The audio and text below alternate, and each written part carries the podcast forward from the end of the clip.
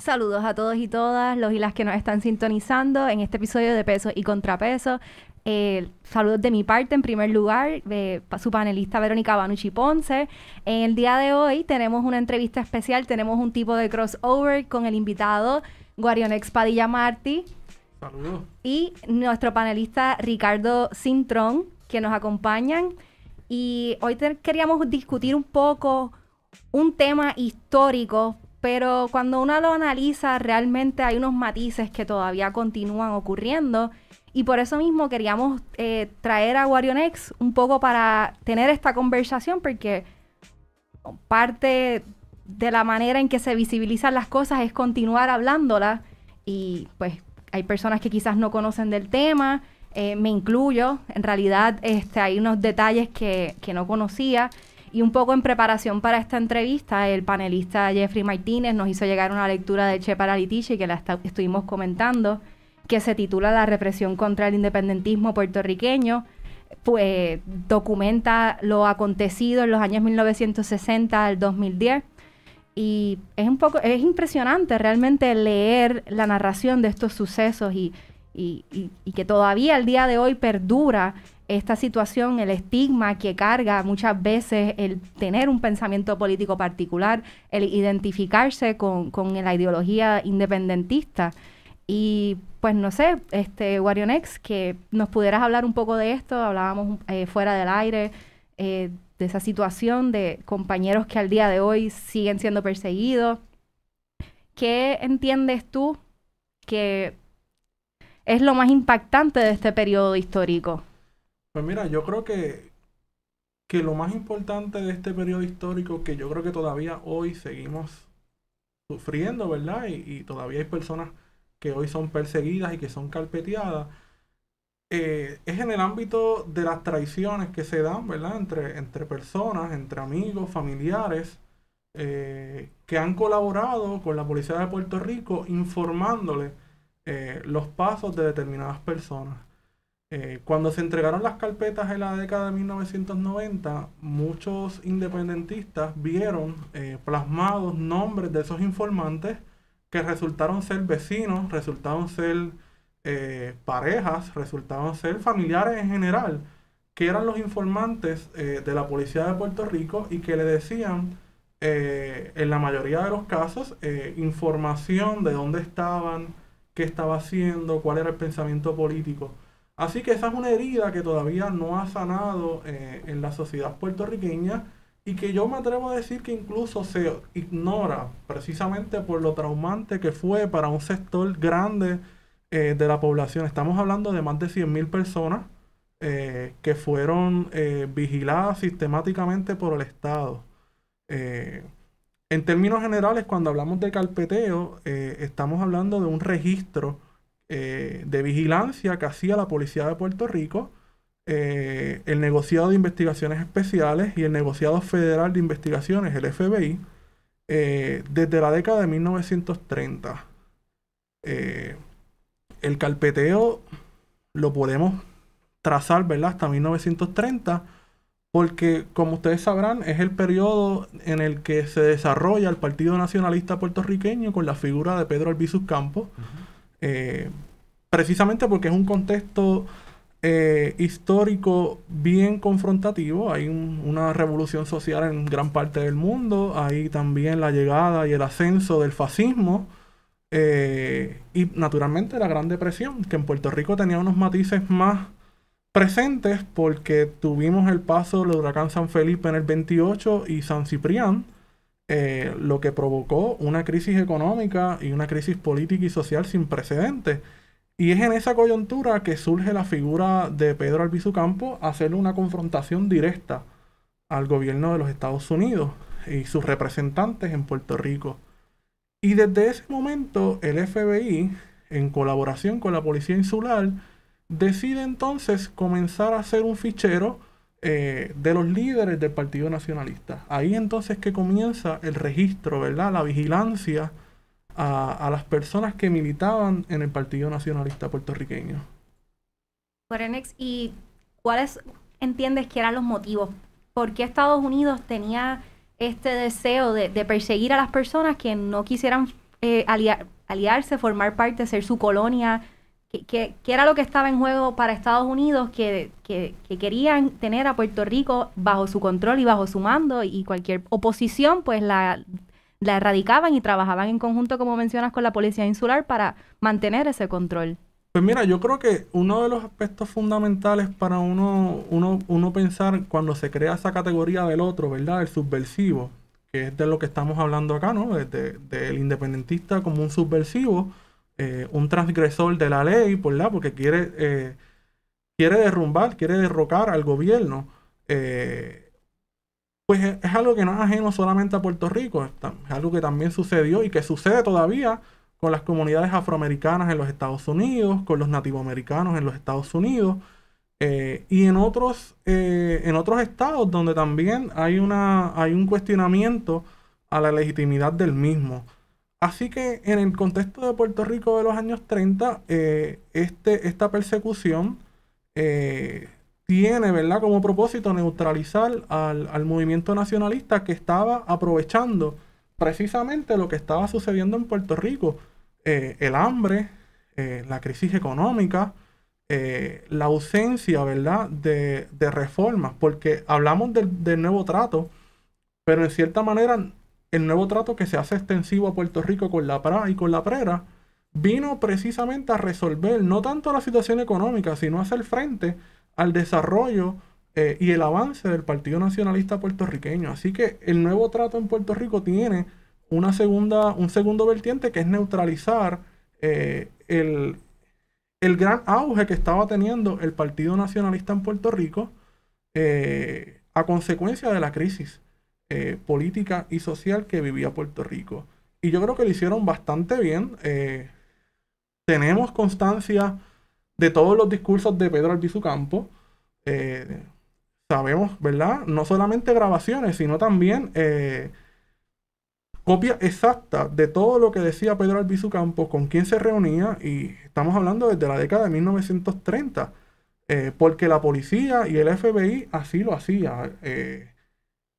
Así que a lo largo de las 30, 40, 50 hasta el 60, la policía de Puerto Rico estuvo vigilando concretamente al Partido Nacionalista, aunque también hubo otras organizaciones como el Partido eh, Comunista Puertorriqueño y como los movimientos obreros, eh, que los estuvo vigilando, eh, infiltrando personas o enviando gente.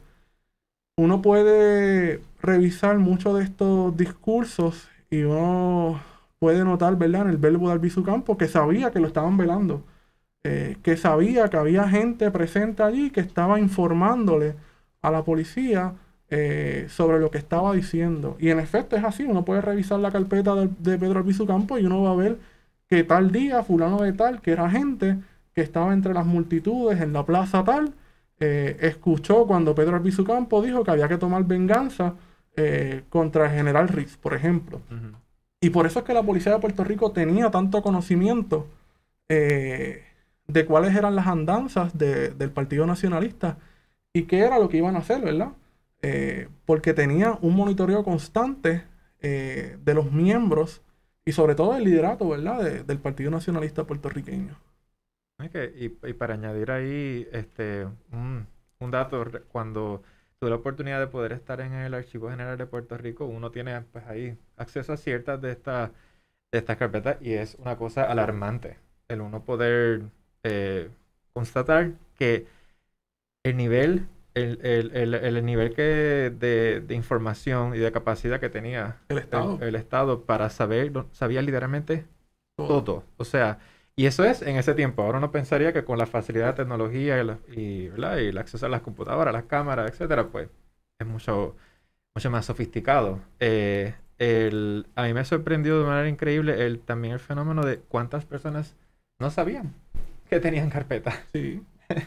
que no sabían que los estaban persiguiendo y que no, y no eran porque necesariamente estaban ligados al partido, no simplemente por ciertas expresiones o lo que sea, y ya, ya caías en la lista negra de, las personas verlas vigiladas por el, por el Estado, que es una cosa que no se nos puede olvidar, particularmente cuando hablamos de estos temas y, buscamos hacer esta, estas comparaciones. De la supuesta persecución. De esa supuesta persecución, exacto. Eh, que hay que hay que ser intelectualmente honesto y reconocer y y mira, si no sabes del tema, mm, opta por primero leer un poco sobre el asunto o hacerlo suficientemente humilde y decir, mira, esta persona pues si realmente sabe lo que está hablando. No empieces aquí a estar inventándote datos que no existen. O sea, Claro, a- hablar de una persecución cuando sabemos quiénes han sido los grupos verdaderamente perseguidos en este país, lamentablemente. Y, y entonces es paradójico también porque muchas veces son las personas que promueven esta, este ideal de, de los derechos individuales y del derecho a la intimidad. Pero entonces, ¿dónde, quedará ¿dónde quedó el derecho a la intimidad de todas estas personas que, que, que vieron invadidos sus núcleos y, ¿sabes?, con informantes? Y por otro lado, eh, haciendo un análisis así, siempre hemos visto que la UPR, la, la Universidad de Puerto Rico, ha sido un espacio que ha funcionado pues para organizar movimientos estudiantiles y- y- y históricamente al día de hoy pues también los estudiantes han sido perseguidos por participar de estos movimientos o, o eh, o se les pone el sello de alguna forma o de otra. Eh, Quisiera preguntarle, Wario, ¿por, por qué entiendes que la UPR ha funcionado de esa manera?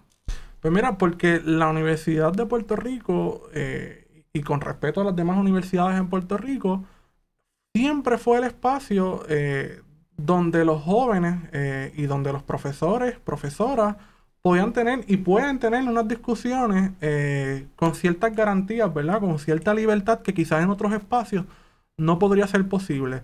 En la década de 1940, por ejemplo, la Universidad de Puerto Rico eh, reclamaba el derecho a poder izar la bandera de Puerto Rico.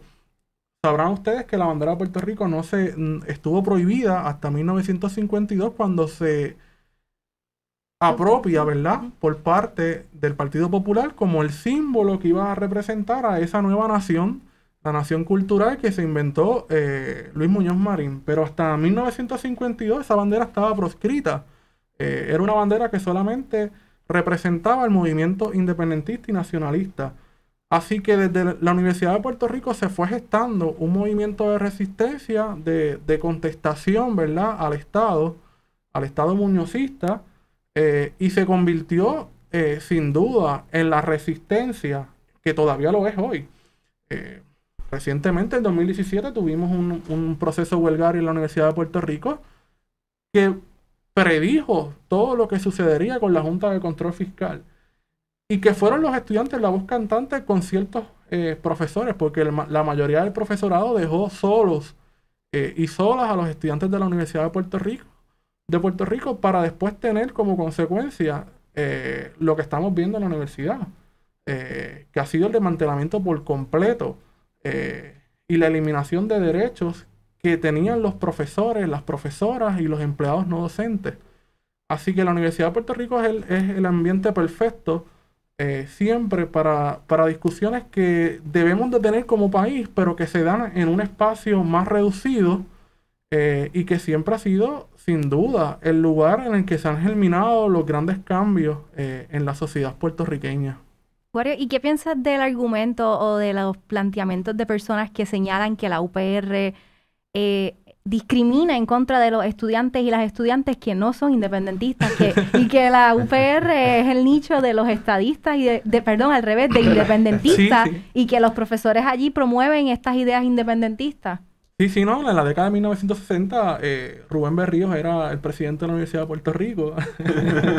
Eh, no, no, la realidad es que no hay, ¿verdad? No, no hay ningún fundamento que, que sostenga ese argumento de que la universidad está controlada por el independentismo, por el separatismo, por el socialismo. No, esa es una, es una mentira. Que haya profesores de izquierda, profesoras que son de izquierda, eso sí es cierto. Eh, y lo hay en cualquier otro espacio, eh, como también hay profesores que son de derecha eh, o, gente que son de ultraderecha en la Universidad de Puerto Rico. Eh, eso lo hay en todos los lugares. Pero la, las posiciones de liderato, ¿verdad? De, de- la toma de decisiones siempre han recaído en personas de la confianza eh, de fortaleza. En el caso de ahora, ¿verdad? Jorge que sabemos que es una persona de la confianza de, de Pierluisi, pero lo fue en el pasado de Ricardo Rosselló y de Wanda, Wanda Vázquez. Y no es una persona que uno pueda decir que es de izquierda, para nada es de izquierda. Es una persona de derecha que abiertamente lo ha dicho. Y, y así hemos tenido presidentes y presidentas en la universidad que se han identificado con los dos partidos que forman parte de- del bipartidismo, ¿verdad? El Partido Popular y el Partido Nuevo Progresista. Así que uno, uno piensa que es como una forma tan curiosa de apropiar ese discurso que se da en los Estados Unidos con las personas que son de derecha, los más conservadores, que dicen, no, pues es que las acá, todas las, las universidades, pública, privada, no importa, todas son lideradas por los demócratas. Y es como que, eh, quizás, quizás sí, quizás no. Porque vamos, eso también, pero el fenómeno de aquí en Puerto Rico está marcado. ¿Quiénes literalmente son los que forman parte de la Junta de Directores? Ujú. ¿Quiénes han sido los presidentes y presidentas? ¿Popular o PNP? Ni más nada. O sea que el, salvo ciertas experiencias que uno ha podido tener, que uno pudo tener con profesor y profesora, eso sí, son una, dos, tres instancias. Pues, y que a lo mejor ese profesor o profesora es director de un departamento, pero ¿qué toma de decisiones importantes puede hacer desde un departamento? Exactamente, y el como que, y el que te haya tratado de otra forma distinta, lo que sea, es por esas posiciones, pues, ok, pues hay remedios para eso. Pero el uno decir que son, que eso está todo ocupado por el, por, por personas separatistas, eso, that's, that's rich, o sea, Claro, no. no, no, no creo que sea Muy correcto lejos de la tampoco. Como dice Wario, las personas que ocupan los puestos de poder en última instancia son personas que gozan de la confianza de los partidos que tienen el poder, porque no van a nombrar a alguien que sea oposición, por decirlo de cierta manera. Exacto. Y, y por eso es que urgen cambios, ¿verdad? A la forma en la que se toman las decisiones en la Universidad de Puerto Rico. Que seamos los estudiantes, que somos la, la- el pilar, ¿verdad? De la universidad. Eh, los que seamos, seamos partícipes con la administración, con los profesores, con las profesoras, los empleados no docentes, en la toma de decisiones que nos van a afectar a todos como comunidad. Eso no ocurre hoy. Hay espacios, sí, como el Senado Académico, como la Junta Universitaria, en el que hay participación de estudiantes, profesores, pero la realidad es que las decisiones quien las toma es la Junta de Gobierno. Eh, y ahí no tenemos participación real con, con voto de poder hacer cambios en la estructura de la universidad. Entonces hablaba un poco al principio de que al día de hoy continúa la persecución contra estudiantes y hay personas que pudieran pensar que esto es drástico, pero por ejemplo vemos el proceso que se ha llevado en contra de ciertos estudiantes que por participar en la huelga del 2017 y un poco fuera del aire hablaba con Wario si, si pensábamos que, que todavía ocurre el fenómeno de los infiltrados y es que por ejemplo, ellos obtuvieron unas listas de las redes sociales o incluso ahora yo diría que es hasta peor por la, la tecnología que tiene el Estado y el poder para infiltrarse, ¿sabes? Cibernéticamente. Pueden acceder a toda nuestra información personal a través de las redes sociales. Y la colaboración que tienen con estas redes sociales como Facebook, por ejemplo, que gustosamente le comparte eh, información que uno cree que es personal, ¿verdad? Eh, con las autoridades gubernamentales para poder fabricarle un caso, a, como es el caso de estos jóvenes que le están fabricando un caso en el Departamento de Justicia, eh, que recientemente se fueron en contra de la decisión, ¿verdad? Apelaron la, decisión y quieren proseguir con este caso para seguir criminalizando la protesta. Claro, y, y todavía, o sea, una tiene que ser tan cuidadosa con expresarse porque pues las personas que ocupan los espacios de poder, pues ciertamente o no necesariamente se identifican con, con estas luchas independentistas y, y por lo tanto a veces se convierte, como decía yo, un estigma, por ejemplo, de para conseguir un empleo, mi empleador no necesariamente simpatiza con estas, con estas maneras de pensar. Entonces el ir a una protesta también necesariamente lo asocian con, con ser de, de, esta ideología. Claro, eh, ese es otro aspecto, ¿verdad? Más allá de las traiciones que se dieron en familias y amistades, que, que ha sido un proceso traumático con el fenómeno del carpeteo, es este asunto del imaginario que se ha quedado presente en nuestra sociedad. Eh, ah, no vayas a esa protesta porque te pueden carpetear. Ah, no te metas a eso que te puede, te puede perseguir la policía. Nuestra sociedad está muy consciente de lo que fue el carpeteo, pero aún así no queremos como sociedad abrir ese capítulo eh, traumático y ponerle fin. ¿Sabes? Nosotros como país nunca, más allá de, de- los 90, cuando se da este proceso de por parte del Estado de reconocer que aquí se estaba persiguiendo sistemáticamente eh, a unas personas eh, y que el gobernador en ese entonces, Pedro Rosselló, reconoce que en efecto lo estaban haciendo y hace una disculpa pública, nosotros nunca hemos sanado esas heridas. Aquí hay familias que se han roto, eh, amistades que se rompieron producto de la persecución eh, porque alguien fue informante eh, o porque crearon enemistad, ¿verdad? Porque muchas, muchas veces se infiltraron los movimientos con personas para crear rencores, para crear discordia, ¿verdad? Entre, entre compañeros y compañeras. Eso no lo hemos sanado como sociedad y todavía está bien presente en, el imaginario puertorriqueño la idea del carpeteo.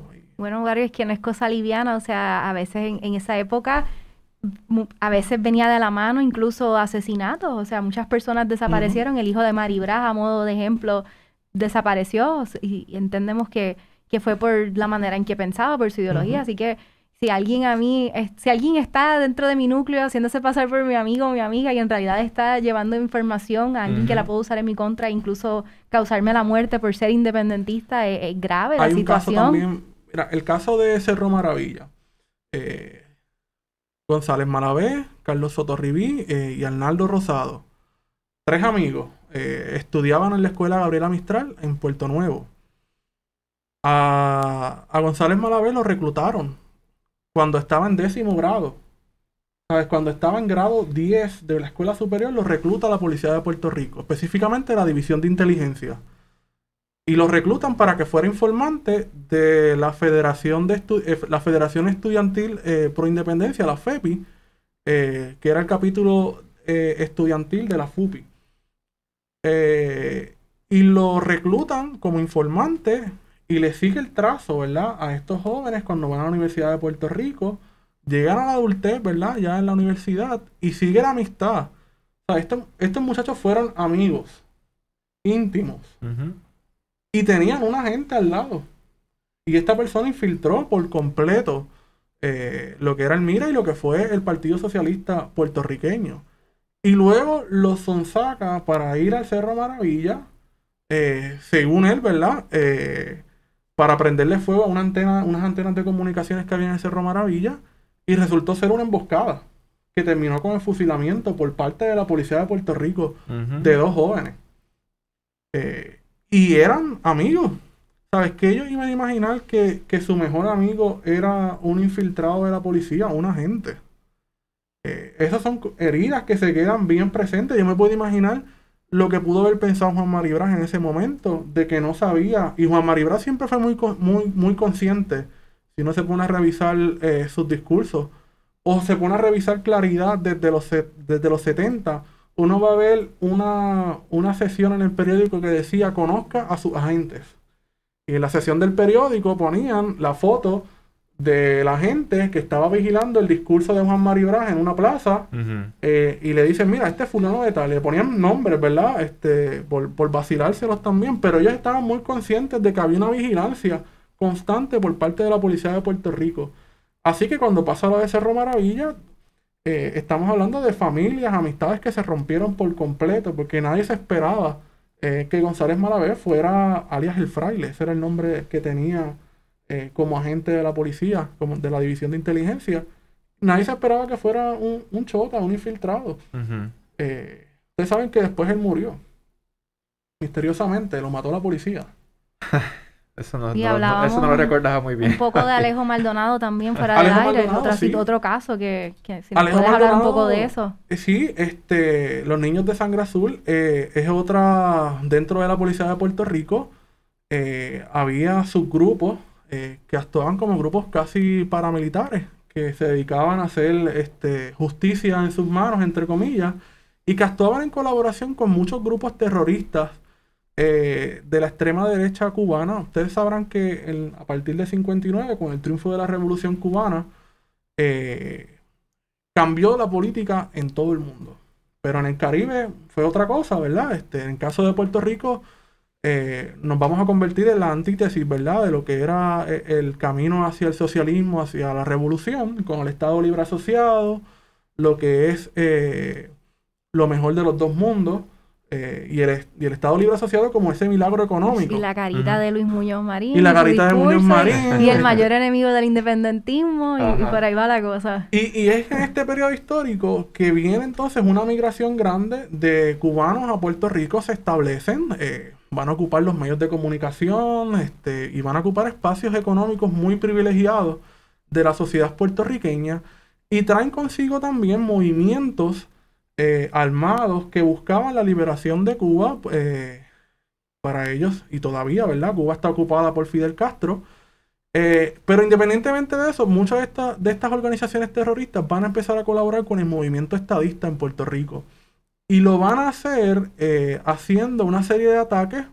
Le gustaba poner muchas bombas eh, en los vehículos de, de motor e incluso en la Universidad de Puerto Rico. En ese libro de Che, no sé si pudieron ver que hay una de las bombas más potentes que se ha Claridad, puesto. pues explotaron Claridad. a, en. Claridad le explotaron el edificio más de tres veces. Oficinas de abogados también. En la Universidad de Puerto Rico, específicamente en el edificio que hoy es de administración de empresas, eh, le volaron el cuarto piso. Fue la bomba más potente que se ha puesto en Puerto Rico. Eh, y fue eh, un grupo de la extrema derecha cubana en colaboración con la policía de Puerto Rico y con grupos de la derecha estadista en Puerto Rico. Así que cuando uno escucha a los estadistas hablando de, de- de que están sufriendo persecución, y uno dice, pero ¿cómo tú vas a estar sufriendo persecución si ustedes eran torquemadas? Ustedes perseguían y hasta ponían bombas eh, para las personas que no pensaban como ustedes. Así que es bien risible uno escuchar ese tipo de discurso. Pero con la revolución cubana pasa también un fenómeno interesante en Puerto Rico y es que se recrudece la persecución contra el movimiento independentista. Eh, específicamente porque el independentismo, eh, la figura de Juan Mario Brás, se va a comenzar a identificar con el socialismo. Hasta 1950 el independentismo no se vinculaba con las izquierdas. El nacionalismo no era, si usted se pone a leer a Pedro Albizu Campos, no era un movimiento de izquierda. Eh, Albizu Campos creía en el capitalismo. Eso es algo que, que se debe tener claro. Pero era una figura antiimperialista que le hacía frente al Y imperialismo entiendo que, el nacionalismo también por su, o sea, su, en teoría no, no es de izquierda y, y, ¿sabes? tiene unas cuestiones del ca- católicas y van a la iglesia y todo esto, pero pues, como mencionabas que te interrumpí, pero Sí, eso no, de, no, que cierto. la cuestión imperial hace que coja un matiz en nuestro contexto, nuestro contexto colonial, distinto, sí. exactamente, más, Sí, no, más- no, el- no es lo mismo el nacionalismo el estadounidense nacionalismo de Trump que, que el nacionalismo, de nacional- Trump, que el, que el nacionalismo Claro. independentista en Puerto que Rico. busca la liberación de Puerto Rico. Eh, eh, es un, un nacionalismo totalmente distinto.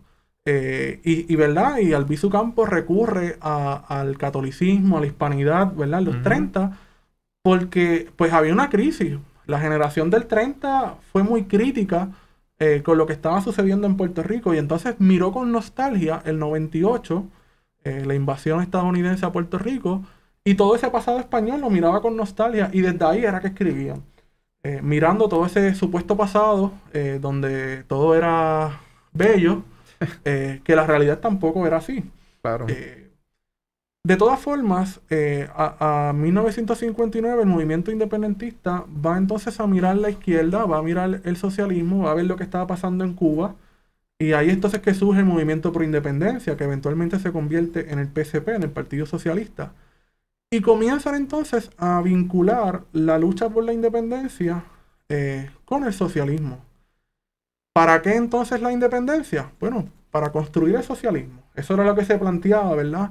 Eh, en el MPI incluso en el PIB. A ese, ese nuevo resurgir de la independencia se le va a llamar la nueva lucha. Y la policía de Puerto Rico le va a tener el puño en la cara constantemente. Eh, 1960 comienzan los conflictos en la Universidad de Puerto Rico. Ahí surge la FUPI más o menos, ¿verdad? Sí. Surge la FUPI en el 59. eh, ya el modelo económico del Estado Libre Asociado y de manos a la obra se había ido a pique. Ujú.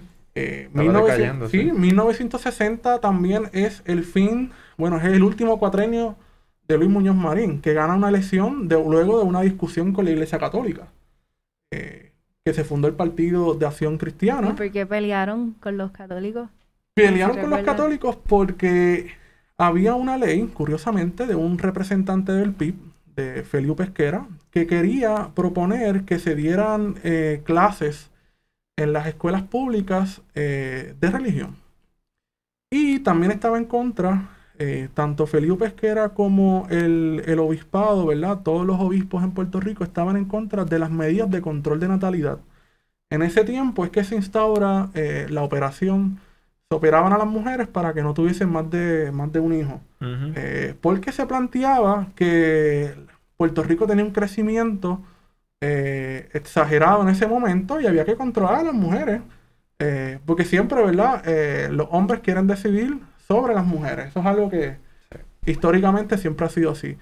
Y Muñoz Marín, pues se opuso y hubo una, un conflicto abierto con la Iglesia Católica. Eh, al punto de que la Iglesia Católica básicamente auspició la creación de un partido político, eh, pero Muñoz Marín prevalece en esas elecciones. Partido de Acción Cristiana. Eso fue después. Eh, no, no salieron electos unos representantes a la legislatura, pero luego hubo un conflicto judicial en el que finalmente le dieron las candidaturas que habían ganado el Partido Acción Cristiana, me parece que al PIB, pero no estoy muy seguro, debo corroborar la información. Pero sí, hubo, y el Partido Acción Cristiana duró hasta el 64, en las próximas elecciones con Roberto Sánchez Vilella. Eh, pero sí, eh, los 60 fueron bastante conflictivos este, en, en Puerto Rico. Eh, así que por un lado tienes las derechas peleándose eh, por cuestiones religiosas que pareciera como que la historia se repite porque Eso, hoy eso tenemos de- eso iba a preguntar si veía alguna similitud con quizás Partido de Dignidad con que Rodríguez Bebe, por sí. ejemplo, eh, que es independentista, pero es una persona sumamente conservadora. Así que esa idea que también tenemos un poco equ- equivocada de que ser independentista te hace de izquierda, pues no, no es cierto.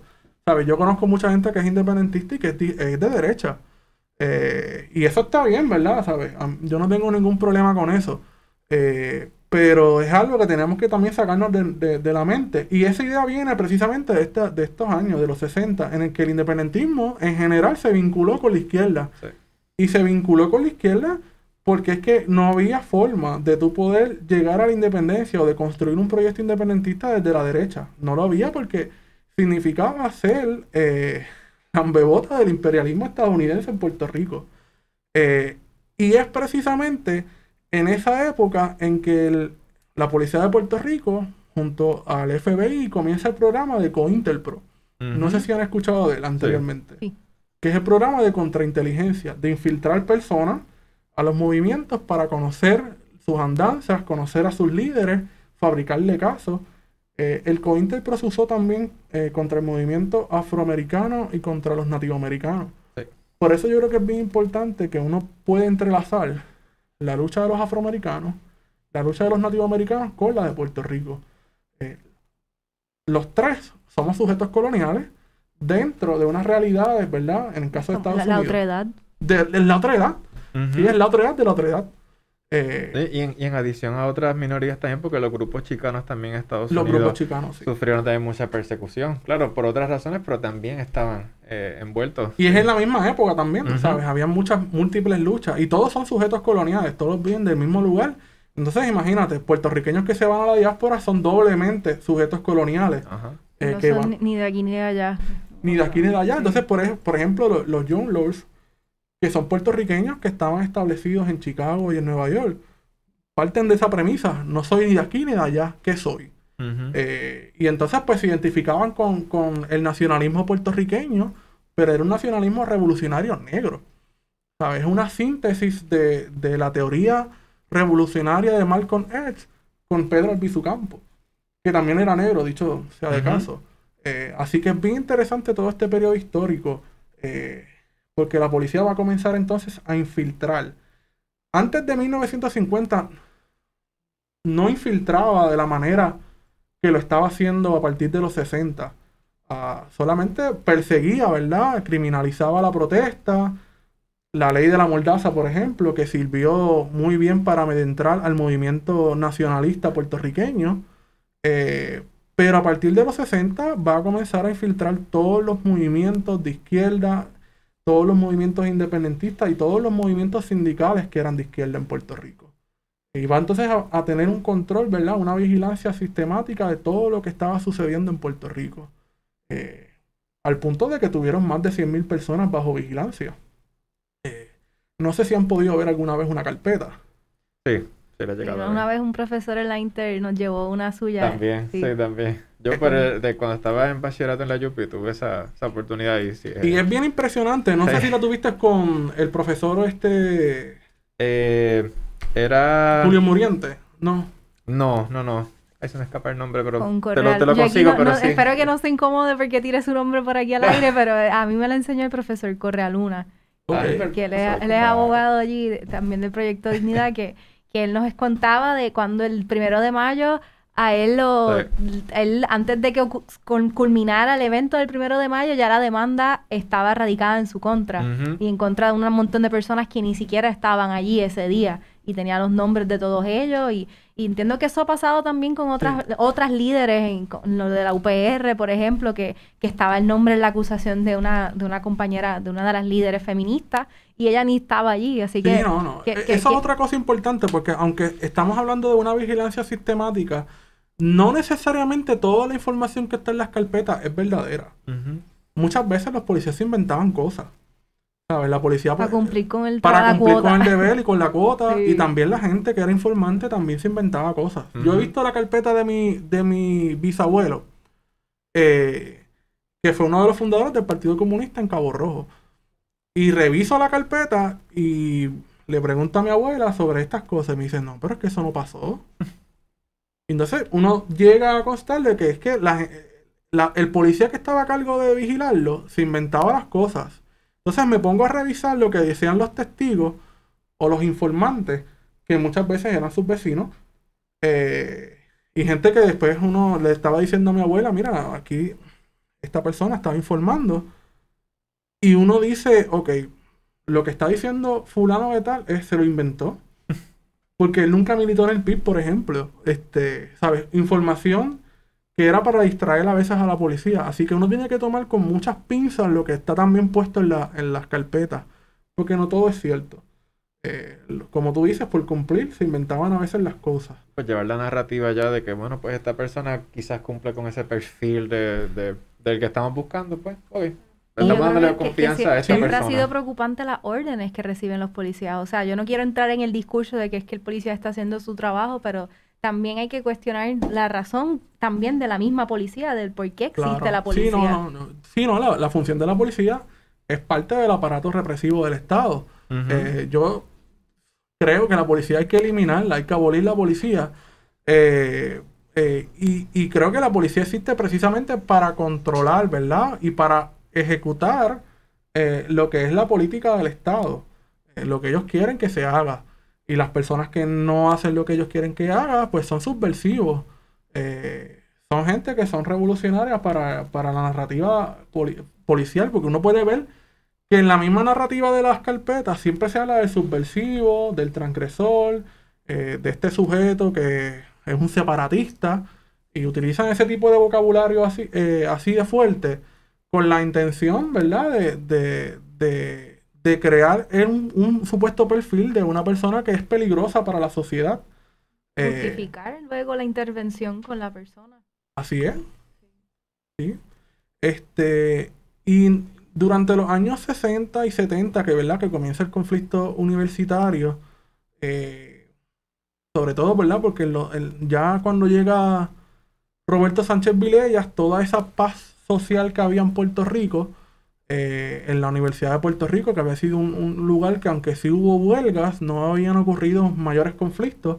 Y a nivel de la sociedad puertorriqueña, en, Puerto Rico, desde el 50 hasta el 64 hubo una paz relativa, ¿verdad? No hubo conflictos obreros, eh, todo iba bien, este, teníamos todas las posibilidades de éxito con nuestro gran proyecto de, manos a la obra, que sacó un montón de gente de trabajar y los envió a Estados Unidos. Así que uno puede decir, ah, pues el sistema es exitoso. Claro, si enviaste toda esta cantidad de personas a vivir a los Estados Unidos, pues cualquiera baja eh, las tasas, ¿verdad? De pobreza y de, desempleo y de empleo. Eh, pero la realidad es que ya ese modelo venía agotándose y con Roberto Sánchez Vilella viene entonces ya a explotar toda esa presión que la gente estaba acumulando. Y con la llegada de Ferrer, pues ni se diga. Con Ferrer es que sucede el asesinato de Antonio Martínez Lagares, que hace unos días estábamos conmemorándolo. Eh, se da en un proceso eh, eh, del 68, igual que ocurre en gran parte del mundo, en mayo del 68, eso tiene unas consecuencias mundiales. Y en el caso de Puerto Rico activa los movimientos estudiantiles para luchar contra el militarismo, ¿verdad? En, esa época de la guerra de Vietnam se reclutaban los estudiantes en la Universidad de Puerto Rico y ese fue uno de los reclamos principales eh, de los estudiantes, sacar al, servicio militar de la universidad y ponerlo afuera, como está hoy día, que está al cruzar de la avenida Barbosa. Eh, y eso llevó a unas sendas protestas en la década del 70, eh, al punto de que mataron a Antonio Martínez Lagares, que estaba simplemente mirando en un balcón y uno de los policías, cuando ella le grita que eran unos asesinos, eh, saca la pistola y la mata. y que no pasó nada al día de hoy. Y que no ha pasado nada. Se sabe, uno de los jueces publicó un libro recientemente sobre Antonia, y se sabe quién posiblemente fue el que la mató. Y no ha pasado nada. Que ocurría mucho, o sea, una impunidad total con, con el abuso de fuerza. Así es. las ejecuciones extrajudiciales. Las ejecuciones extrajudiciales, este, con los atentados también, eh, todos esos casos siguen impunes. Y nadie, absolutamente nadie, ha pagado. Y el Departamento de Justicia sabe quiénes fueron, sabe que la policía colaboró, sabe qué policías colaboraron, ¿verdad? En los asesinatos o incluso en la colocación de bombas. Eh, y aquí la colaboración de la policía eh, muchas veces era hacerse de la vista larga. Porque si aquí había una vigilancia contra el movimiento independentista, quiere decir que ellos sabían todo lo que estaba sucediendo en Puerto Rico eh, de otras organizaciones de derecha que estaban en Puerto Rico. así que no me vengas a a decir que ellos no sabían del asesinato del hijo de Juan Mari, de Juan Maribra. Ellos sabían quién fue que realizó este, ese, ese asesinato. Eh, lo que pasa es que se hicieron de la vista larga eh, y, quisieron un poco minimizar eh, la acción, ¿verdad?, que cometieron el exilio cubano. pero sí, la policía de Puerto Rico tiene, tenía constancia de todo lo que estaba sucediendo en Puerto Rico y cuando en 1988, que comienza el caso de la Comisión de Derechos Civiles y que se hace público, que el Estado estaba vigilando a los ciudadanos por su ideología, eh, no le quedó otra que empezar a entregar todos estos documentos. Y se hizo, eh, a diferencia de otros lugares en el mundo en el que se tachaba la información, Puerto Rico yo creo que es uno de los pocos, si acaso el único, que ha entregado toda esa documentación eh, a las personas que lo reclamaron íntegro. Es decir, que las personas pudieron ver fotos, pudieron ver licencias, pudieron ver eh, toda la recopilación de información, agentes, pudieron ver los informantes, pudieron ver toda, toda la información íntegra de las carpetas.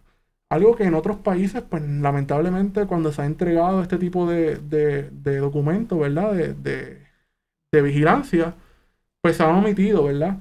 Eh, quizás por desconocimiento por parte de la policía, pero ciertamente pues fue interesante el que la policía y, el Estado decidiera entonces reconocer y entregar toda esta documentación. La documentación que las personas nos reclamaron eh, se encuentran hoy en día en el, Archivo General de Puerto Rico y pueden ser consultadas por cualquier persona. Este, puede buscar uno por nombre. En el catálogo están todos los nombres de las personas que nos reclamaron. Eh, incluso también están la de los agentes. Esa otra parte es bien interesante porque la división de inteligencia tenía eh, lo que son las carpetas de los independentistas o de todas las personas que ellos vincularan con, que eran separatistas, comunistas, terroristas.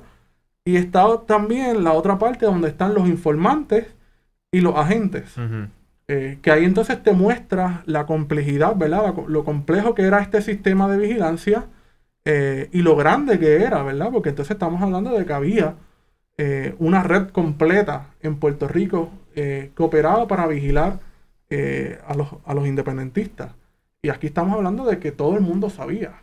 Todos los gobernadores, desde Jesús Toribio Piñero en el 48, pasando por Muñoz Marín, Roberto Sánchez Vilella, Luis Aferré, Rafael Hernández Colón y por supuesto Carlos Romero Barceló, todos sabían que aquí había una persecución eh, sistemática contra el movimiento independentista. Así que todos ellos fueron y son cómplices de lo que pasó en Puerto Rico. Hemos hablado un poco del eh, el trauma de estas personas, eh, o el caos, lo, que, perdón, déjame pensar. Ok, que hemos hablado un poco de lo que ha sido el trauma, o el causante del trauma, en sentido del, de la represión sistemática a los independentistas, incluso soberanistas tal vez, porque es que cualquier cosa que no caiga dentro de, la por hegemonía. Ejemplo, este libro que se llama Prohibido Cantar de Maggi Marrero este libro se, se, se dedica a estudiar a los artistas que fueron perseguidos desde la década de 1960, el 70 y el 80, e incluso incluye artistas como René Pérez o Cultura Profética, que también han sido vigilados, ¿verdad?, por el Estado. Así que estamos hablando ¿Y de qué tipo que de vigilancia les, les han hecho a ellos? Vigilancia cibernética en el caso, o censura, por ejemplo. En el caso de René, René, ustedes saben fue que patente, fue sí. censurado en Ajá. Puerto Rico durante unos años, específicamente bajo la gobernación de, de Fortuño, Que no lo dejaron perform. que no lo dejaron Sí. tocar, incluso en las alcaldías. El municipio de San Juan también, con Jorge Santini, también lo tenía Pero, pero a lo que iba era que también, además de, del miedo de que te metan preso, te metan presa, de que te asesinen, pues también está eh, ha calado hondo el discurso de que vamos a ser un país pobre si llega la independencia. Y, y leía un poco en el libro de Che Paralitici de cómo muchas veces se iban a los pueblos con pantallas gigantes a demostrar eh, imágenes de pobreza y, y, muchas veces ese siempre es el argumento en contra de la independencia de que te- vamos a morir de hambre y, y a veces Vamos a hacer Cuba y bromean. Venezuela. sí literal y, los políticos y las políticas a veces bromean de lo- la cuestión de que se van a llevar las carreteras y los Walmart y los Walgreens pero mira, es que El- en la década de 1950 hubo un aparato del gobierno que se llamaba la División de Educación a la Comunidad, la Dividetco, que estaba adscrita a Instrucción Pública, lo que hoy es el Departamento de Educación Pública, de Educación eh, de Puerto Rico, y iban a las comunidades a llevarle documentales, unos documentales que muchas veces eran muy buenos, ¿verdad? Hablaban de la convivencia en comunidad, de cómo hay que solidarizarse, eh, y distintos problemas que aquejan, ¿verdad? a las comunidades y a las familias. Pero también se proyectaron películas que tenían el propósito de lo que tú estás diciendo. Vamos a, a proyectar una película de las condiciones económicas de la República Dominicana. Siempre se usó a la República Dominicana, cuyo presidente, bueno, cuyo dictador, que era Rafael Leonidas Trujillo, era el enemigo personal de Luis Muñoz Marín. Así que se utilizaban las imágenes que venían de la República Dominicana eh, para crear el estigma eh, de la independencia. ¿De qué nos va a pasar si nos convertimos en una república? ¿Queremos ser como República Dominicana? Eso era algo que se repetía constantemente en esa época y que todavía hoy lo escuchamos. Eh, a pesar de que hay pruebas, ¿verdad? De que los países, nuestra República Dominicana, económicamente ha tenido un crecimiento impresionante y que han habido unas mejores económicas, pero sin embargo, la narrativa que todavía permea ya no es República Dominicana, ahora es Cuba y Venezuela. La clásico, sí. Así que ahí, ahí, ahí, fíjate, pero me gustaría, digo, con el tiempo que tenemos, porque ya sé que estamos ya corto de tiempo, pero ahora, 2000, 2021, que vimos la, los números históricos que había sacado el Partido Independentista Puertorriqueño, liderado por Juan Dalmao, vemos que, que ciertamente hay, aunque, sea, hay, hay, hay un aumento en el sentido de, de las personas que están dispuestas a considerar otras opciones que no sean el clásico bipartidismo. Independientemente, yo me, aventuro a decir, independientemente de que el, de que la verdad una figura como Juan Dalmau sea independentista, pues ok, es independentista, pero vamos a evaluar las demás cualidades. Que lo, que lo hacen un candidato formidable y toda la cosa. Eh, me gustaría saber un poco así en términos del- de esa de esas nuevas estrategias que el PIB tendría que, que estaría incorporando ahora para todavía mantener, ¿verdad? Ese, ese trend de que, mira, estamos teniendo más, más éxito, estamos moviendo a más personas, estamos provocando mayor discusión, pero pues todavía, todavía obviamente pues sigue el bipartidismo todavía Sí, todavía fuerte. hay, mucho, todavía hay mucho trabajo que hacer. Sí. Yo creo que eh, el asunto de que la, primero el disgusto que hay en Puerto Rico con los partidos políticos es sumamente evidente.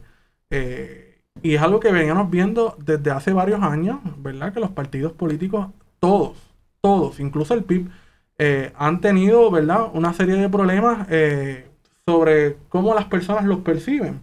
Eh, que muchas veces, pues, sobre algunos partidos puede ser erróneo. Eh, pero ciertamente es un trabajo que tiene que cambiar, ¿verdad? Hay que cambiar esa imagen negativa de los partidos porque los partidos son instrumentos de organización eh, y de cómo entonces uno poder aspirar a, a llegar al poder, ¿verdad? Y, y administrar la cosa pública. Eh, que no todo se, se limita a lo que es el Partido Nuevo Progresista o el Partido Popular Democrático, que han sido los que han controlado el aparato público eh, con, una, con unos resultados que como ya hemos visto, han sido eh, espantosos.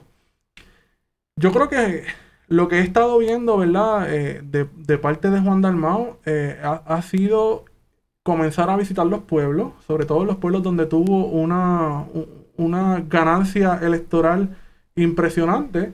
Eh, y me imagino que el punto natural ahora ah, del que estoy formando parte es la organización de la juventud, ¿verdad? Necesitamos crear en todos los municipios una base eh, juvenil, ¿verdad? Un capítulo de, la juventud del Partido Independentista Puertorriqueño que pueda entonces crear eh, el instrumento y fortalecer ese instrumento de lucha que es el partido y que pueda crear también eh, una serie de, personas hábiles para las próximas elecciones y poder ocupar esos espacios políticos desde las legislaturas municipales, desde el Senado, desde la Cámara de Representantes hasta la gobernación.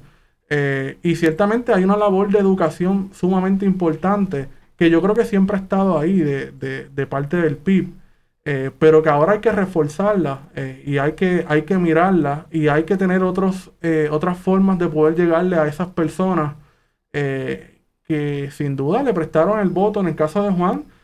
Yo que fui funcionario vi mucha gente que votaba por Juan y por Jennifer González. ¿Cómo tú puedes explicar eso en términos políticos? Pues, bueno, quizás es que nos estamos saliendo ya de la partidocracia y estamos votando, cada cual obviamente utiliza sus criterios muy personalísimos, en ese caso particular que me estás diciendo, pero de votar por el candidato o la candidata que entiendan que cumple con las cualidades que debería tener un administrador o una administradora pública, más allá del...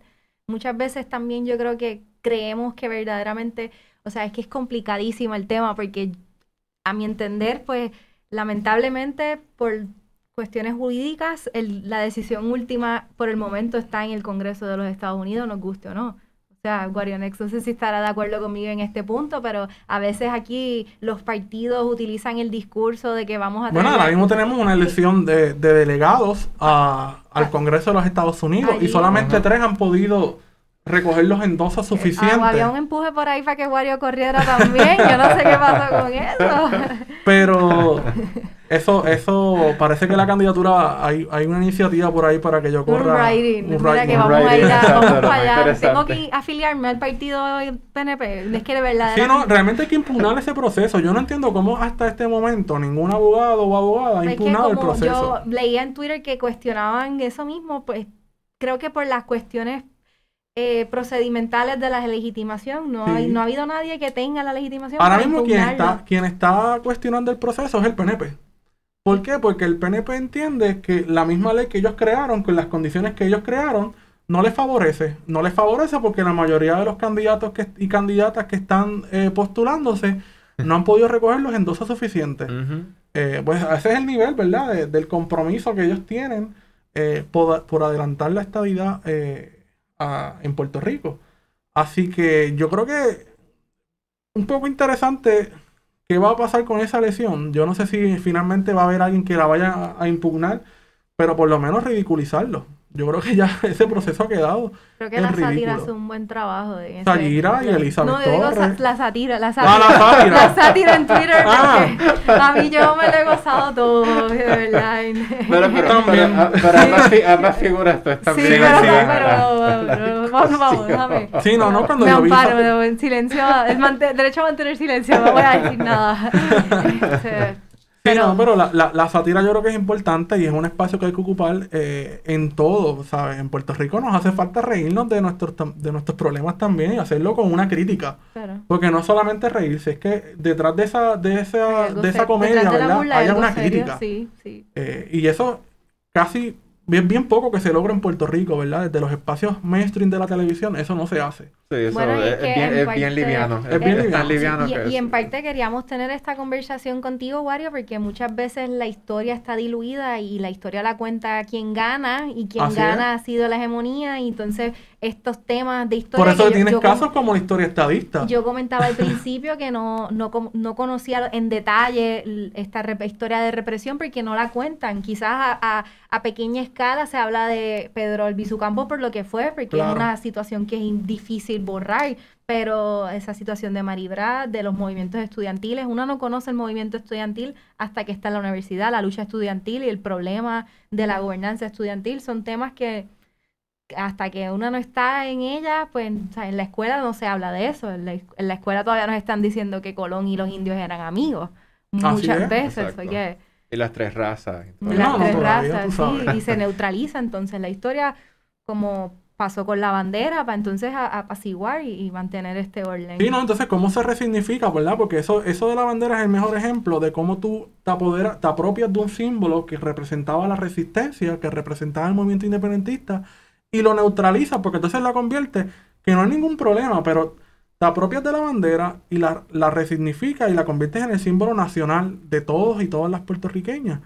Y entonces le quitaste todo el contenido que tenía de resistencia, lo vaciaste y lo convertiste en un símbolo cultural. Quedó invisibilizado esa situación. Y quedó invisibilizado, y, sí. Y lo mismo con el, la melodía de nuestro himno nacional también, que, sí, que le cambiaron la letra y, y ahora tenemos... Exacto. Sí, no, que suene fuerte, pero sí, La exacto. cuestión del indio abrazando a Colón. Digo, yo no sé, pero cuando nos hacían cantar el himno en primero o segundo grado, que había una actividad, y uno decía, coño, pero esa letra.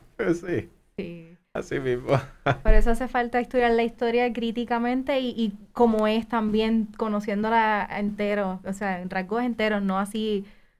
Pues, sí, no fragmentada, ¿no? No fragmentada y, a base de, de, lo que no es, o sea, el Departamento de Instrucción, Educación decide. Exacto. es problemático. Y, ser, y ser humilde en reconocer de que uno no, o sea, cuando uno desconoce las cosas, pues vamos, pues escucha y considera la persona, las personas que sí conocen del tema. Y, que no está mal decir, mira, no tengo suficiente criterio para tener una opinión sobre eso. mira, yo lo, reconocí al principio que, y por algo invitamos a Wario, que sabe más que nosotros y que nosotras, para hablar de este tema. Exactamente.